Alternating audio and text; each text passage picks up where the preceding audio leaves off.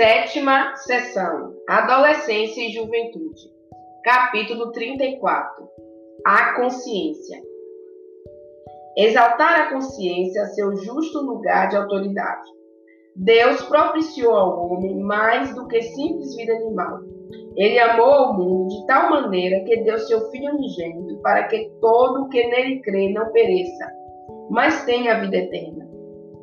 Espera ele que, aqueles pelos quais fez tão grande sacrifício, demonstrem sua estima de seu amor, seguindo o exemplo que Cristo lhe firmou, levando vida que esteja em harmonia com a sua vontade.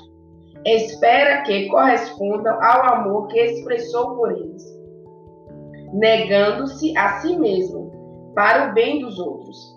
Espera que usem ao seu serviço as faculdades da mente e do corpo ele lhes deu sentimento e espera que usem para sua glória esse dom precioso. Deu-lhes uma consciência e proíbe-lhes abusar de qualquer modo desse dom. Deve, antes, ser exaltado ao lugar de autoridade que lhe designou.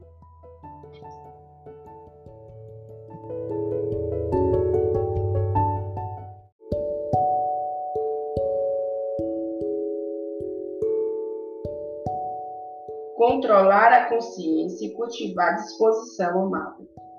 Devemos todos cultivar disposição amável, sujeitando-nos ao controle da consciência. O Espírito da Verdade torna melhores homens e mulheres aqueles que recebem no coração. Ele atua qual fermento, até que o ser todo seja posto em conformidade com os seus princípios. Abre o coração que foi em regelado pela avareza. Abre a mão que sempre se manteve cerrada ao sofrimento humano. E como seus frutos vêm-se caridade e bondade. Testemunho, volume 4, página 59, escrito em 1876. Uma consciência pura é aquisição maravilhosa. Uma consciência sem ofensa para com Deus e o homem é maravilhosa aquisição manuscrito 126, escrito em 1897.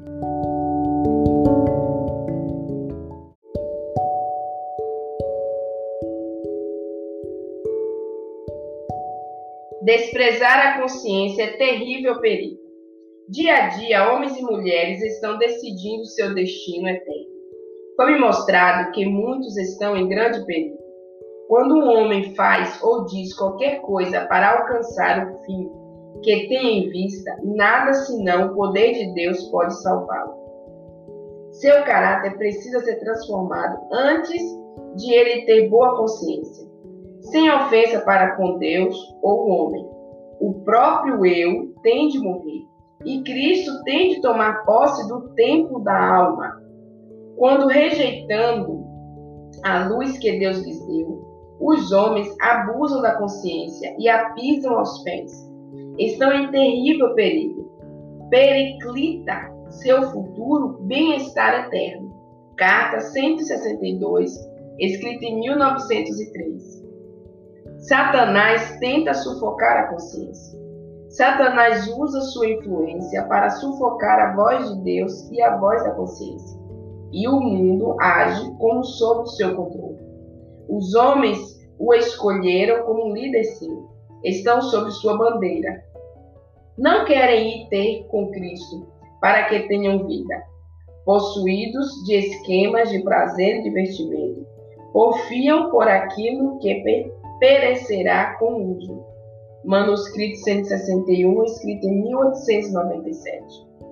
Um só passo errado pode mudar a vida a remoção de uma só salvaguarda da consciência, o deixar de fazer a própria coisa que o Senhor indicou, um só passo no caminho dos maus princípios, muitas vezes levam a uma inteira mudança da vida e atuação. Só estamos seguros ao seguir aonde Cristo toma a dianteira. A vereda se tornará mais clara, brilhando mais e mais, até ser dia perfeito. Carta 71, escrita em 1891. A consciência violada enfraquece.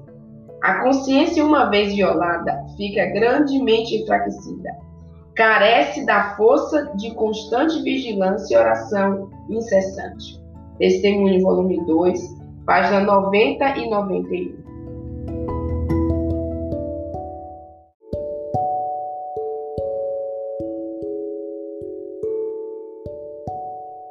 A consciência violada torna-se indigna de confiança. Aquele que, após ouvir a verdade, lhe volve costas porque aceita-la, retardaria seu êxito em ramos de comércio, afastando-se de Deus e da luz. Vende a alma em mercado barato. Sua consciência será sempre digna de confiança.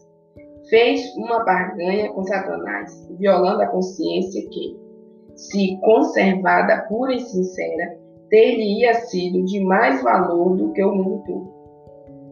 Aquele que recusa a vida participa do fruto da desobediência, como fizeram Adão e Eva no Éden. Manuscrito 27, escrito em 1900. A perda da integridade consciente paralisa as energias. Uma vez que percas a integridade consciente, tua alma torna-se para Satanás um campo de batalha. Tens dúvida e temores suficientes para paralisar tuas energias e tanger-te para o desencorajamento.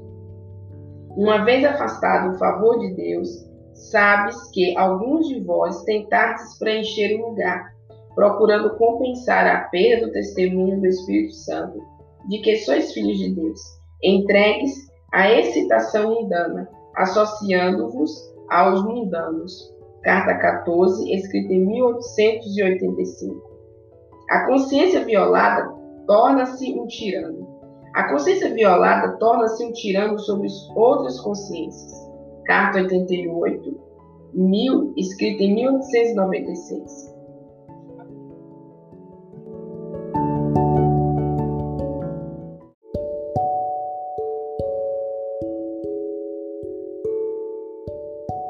Satanás controla a consciência obscurecida pelo álcool.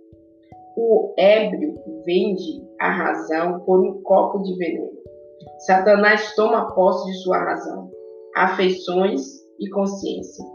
Tal homem está destruindo o tempo de Deus. Beber chá ajuda a fazer essa obra. Todavia, quantos há que põem esses instrumentos de destrutivos em sua mesa? Sufocando assim os atributos divinos. Manuscrito 130, escrito em 1899. O regime alimentar afeta a consciência.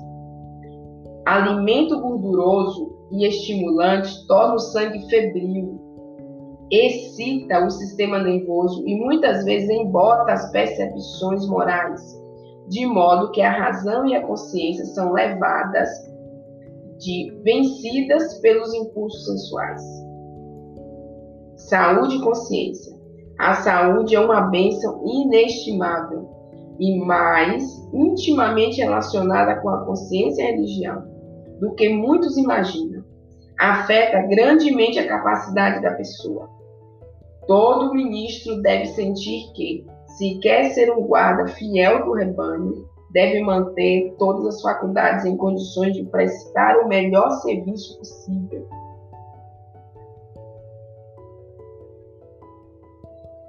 A consciência eficaz agente na restauração da saúde. Se estáis sobrecarregados e cansados, não precisais encolher-vos quais folhas num ramo emurchecido. A disposição animada e jovial e a consciência clara são melhores do que drogas e serão eficazes agentes na restauração da saúde. Possibilidade de estar conscientemente errado. Muitos entretêm a ideia de que a pessoa pode praticar qualquer ato que ela creia conscienciosamente está certo. A questão, porém, é: tem essa pessoa uma consciência bem instruída boa mesmo, ou é tendenciosa e distorcida por suas próprias opiniões preconcebidas. A consciência não se propõe tomar o lugar de um assim diz o Senhor. As consciências não se harmonizam todas, nem são todas igualmente inspiradas. Algumas consciências estão mortas, cauterizadas, como com ferro quente. Pode haver homens conscienciosamente errados, assim como conscienciosamente certos. Paulo não cria em Jesus de Nazaré e caçava os cristãos da cidade em cidade, verdadeiramente crendo que estivesse ao serviço de Deus. Carta 4, escrita em 1889.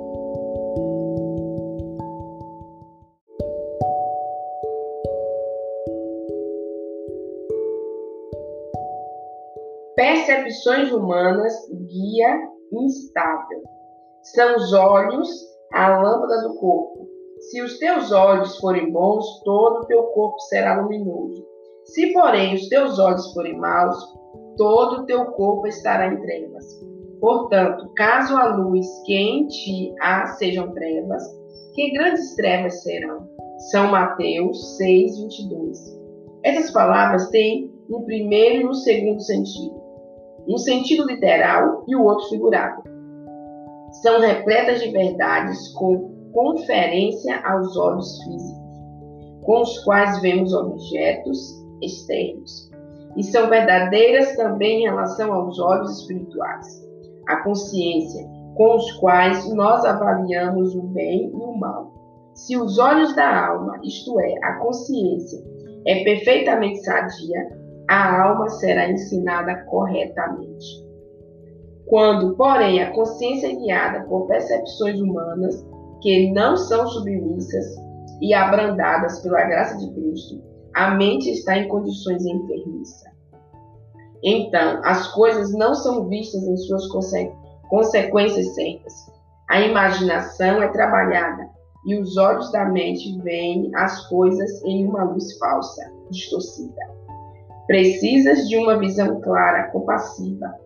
Tua consciência sofreu abusos e tornou-se insensível, mas se seguires a conduta certa, nova sensibilidade te verá. Carta 45, escrita em 1904.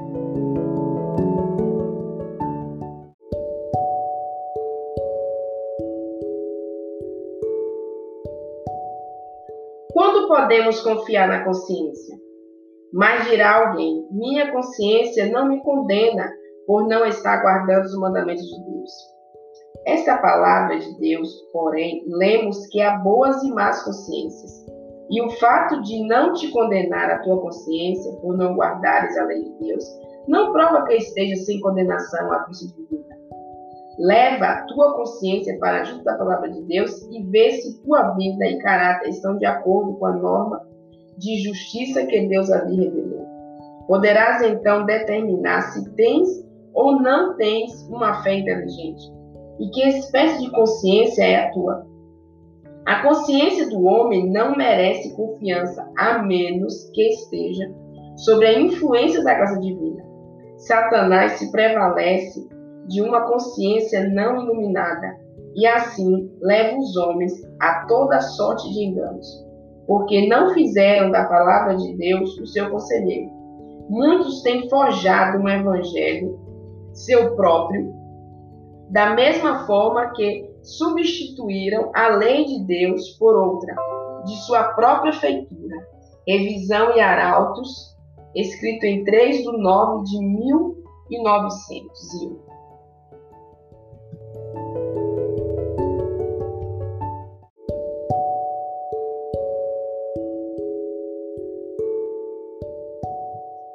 Palavra de Deus, a norma.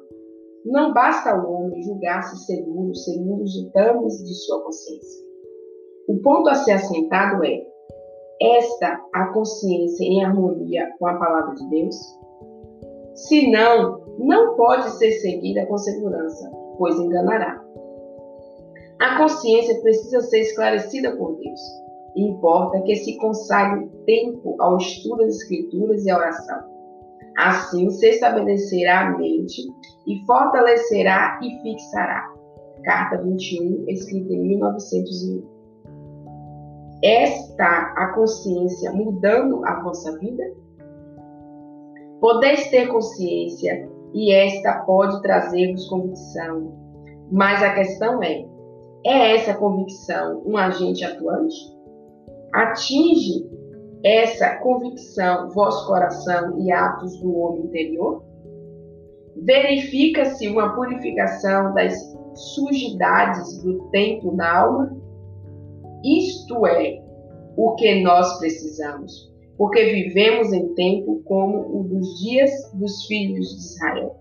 E se tendes qualquer pecado, não vos tenhais até que eles sejam corrigidos e removidos.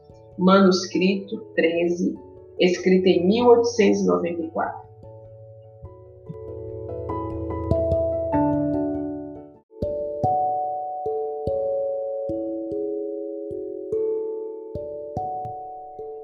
Quando podemos confiar na consciência?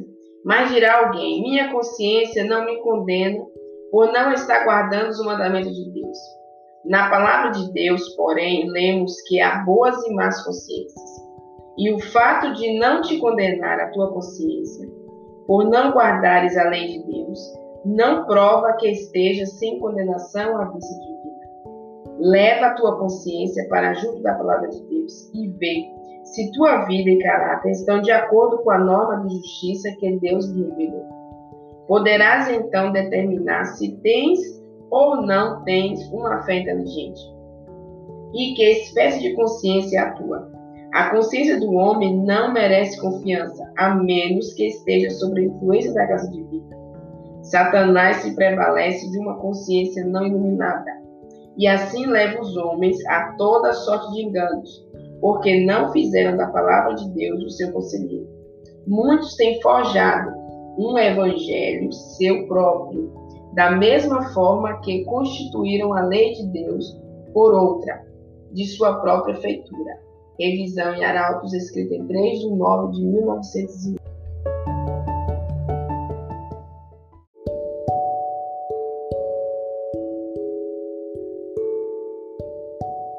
a influência da verdade sobre a consciência e o coração. Diz o salmista: A revelação das tuas palavras esclarece e dá entendimento aos simples.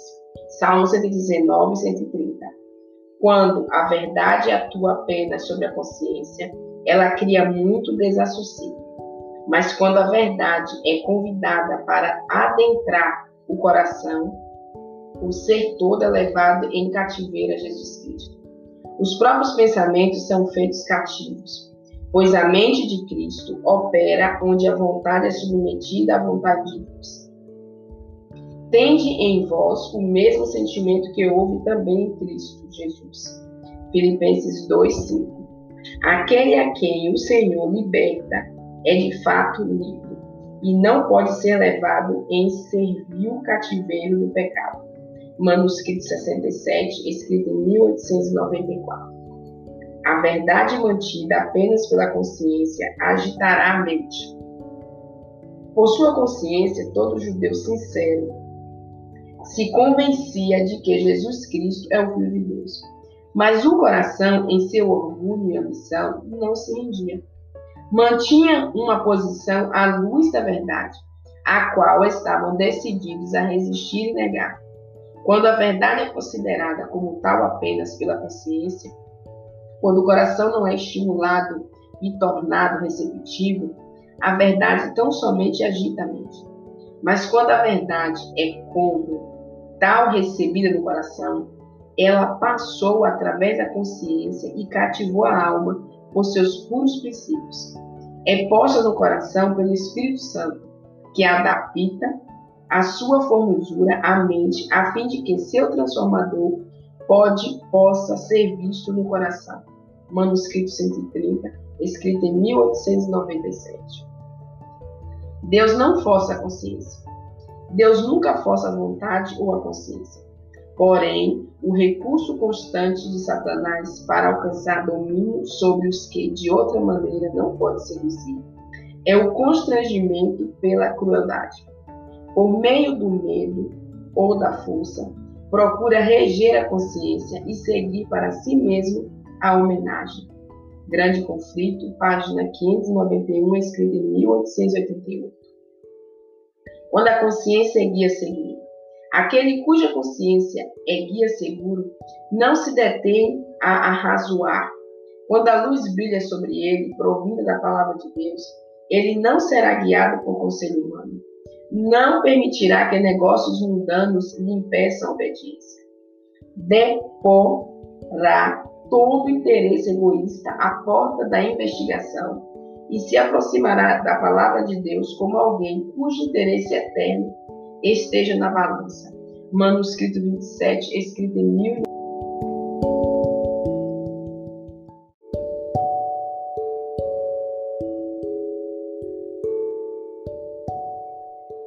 Emoções e desejos submetidos à razão e à consciência. Se não quisermos cometer pecado, temos de evitar seu próprio princípio.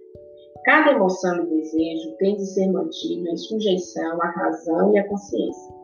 Todo pensamento pecaminoso tem de ser simultaneamente repelido, mas a câmara de oração, seguidores de Cristo, orai com fé e de todo o coração. Satanás está vigilante para enlaçar-vos os pés. Precisais ter socorro do alto se quiseres escapar de seus ardis. Testemunho, volume 5, página 177, escrito em 1882. Pertencei-vos, porém, mantei toda emoção e paixão sob domínio, em calma sujeição ao entendimento e à consciência. Então Satanás perde o poder de controlar a mente. Revisão e Arautos, escrito em 14 de 6 de 1892.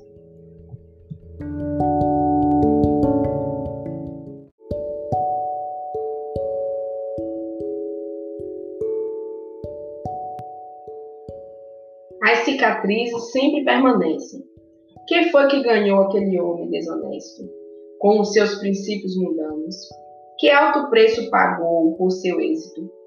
Ele sacrificou sua nobre varonilidade e se encaminhou para a estrada que leva à perdição.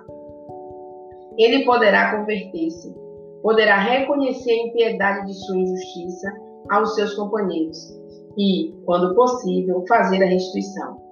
As cicatrizes, porém, de toda uma consciência machucada permanecerão para sempre.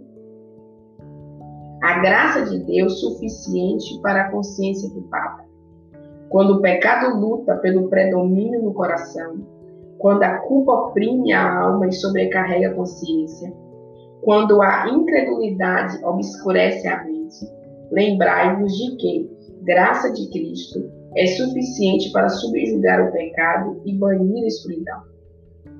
Entrando em comunhão com o Salvador, penetramos na região da paz. Ciência do Bom Viver, página 250, escrita em 1905. Podeis fazer de vós o que preferes. Uma vez mais vos advirto quando alguém que terá de defrontar estas linhas naquele dia em que o caso de cada qual será decidido, entregar-vos a Cristo, sem demora. Ele apenas, pelo poder de sua graça, pode remir-vos da ruína. Só Ele pode pôr vossas faculdades morais e mentais em estado de saúde. Vosso coração pode aquecer-se com o amor de Deus. Vosso entendimento ser claro e amadurecido, vossa consciência iluminada, viva e pura, vossa vontade correta e santificada, sujeita ao controle do Espírito de Deus. Podeis tornar-vos o que preferes. Se quiserdes agora fazer meia volta, cessai de fazer o mal e aprendei a fazer o bem. Então sereis de fato felizes. Tereis êxito nas lutas da vida e vos erguereis para a glória e honra na vida melhor que esta. Escolhei hoje a quem servais. Josué 24, 15. Testemunho, volume 2, escrito em 1870, nas páginas 564 e 565.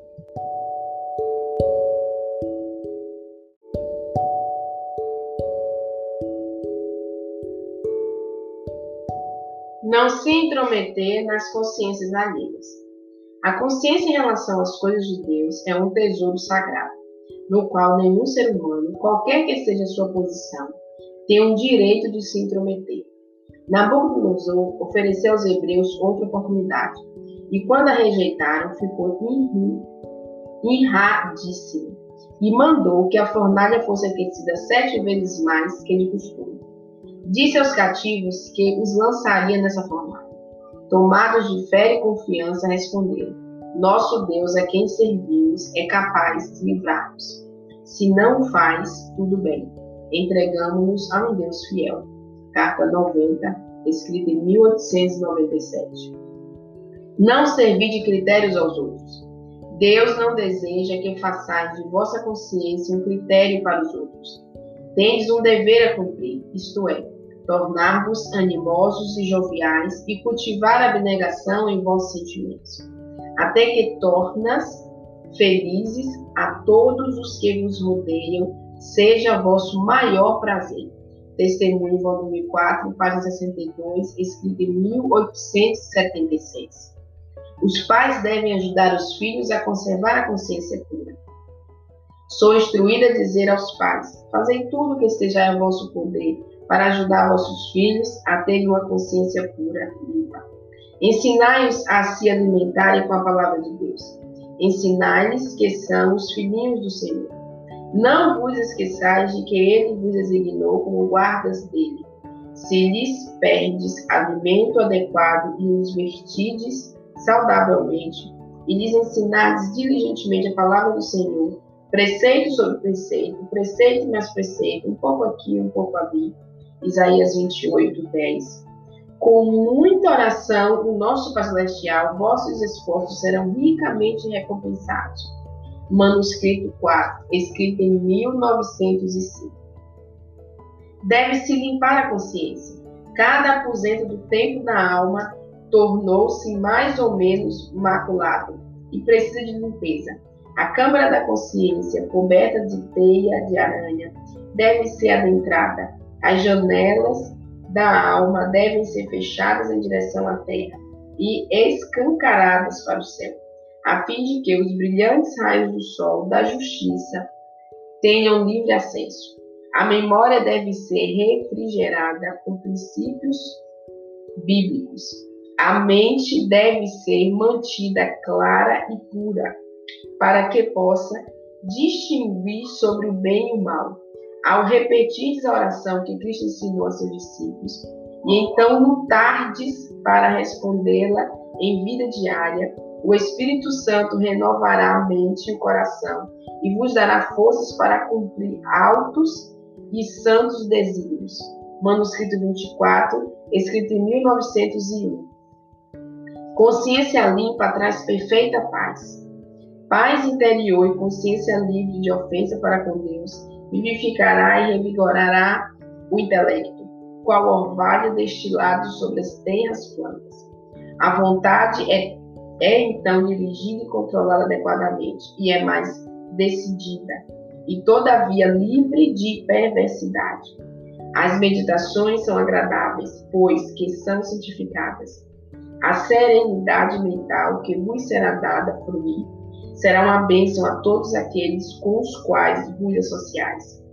Essa paz e calma em tempo tornar-se-á natural e fará refletir seus preciosos raios sobre todos os que vos cercam, para de novo refluir sobre vós. Quanto mais experimentardes o sabor dessa paz celestial e quietude da mente, tanto mais aumentará é um animado, vivo prazer que não lança todas as energias morais no estupor, mas despertas para uma acrescida atividade. A perfeita paz é um atributo do céu, que os anjos possuem. Que Deus vos ajude a tornarmos possuidores dessa paz. Testemunho, volume 2, página 324, escrito em 1869.